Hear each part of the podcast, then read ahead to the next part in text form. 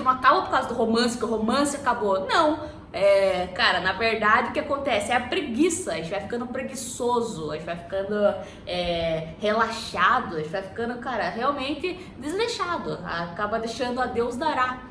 E por que, que eu tô te falando isso? Porque a gente fica na ideia de que, meu Deus do céu, meu casamento não tem romance mais, porque a gente já. Bárbara, a gente tá tanto tempo junto, a gente tá tanto tempo, cara, estamos, sei lá, 10 anos, 15 anos, 20 anos junto e acaba. Estamos 3 anos, 4 anos junto e acaba deixando morrer isso, acaba deixando morrer o romance.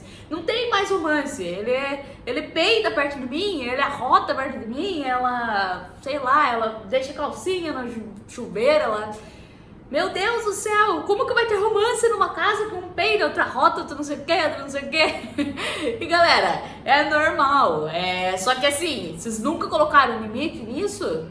E realmente, daí acaba dando merda. Existe, na verdade, eu acho que um acordo entre vocês. Um acordo entre vocês. Se é uma parada que atrapalha um dos dois, eu acho que tem que cortar o mal pela raiz.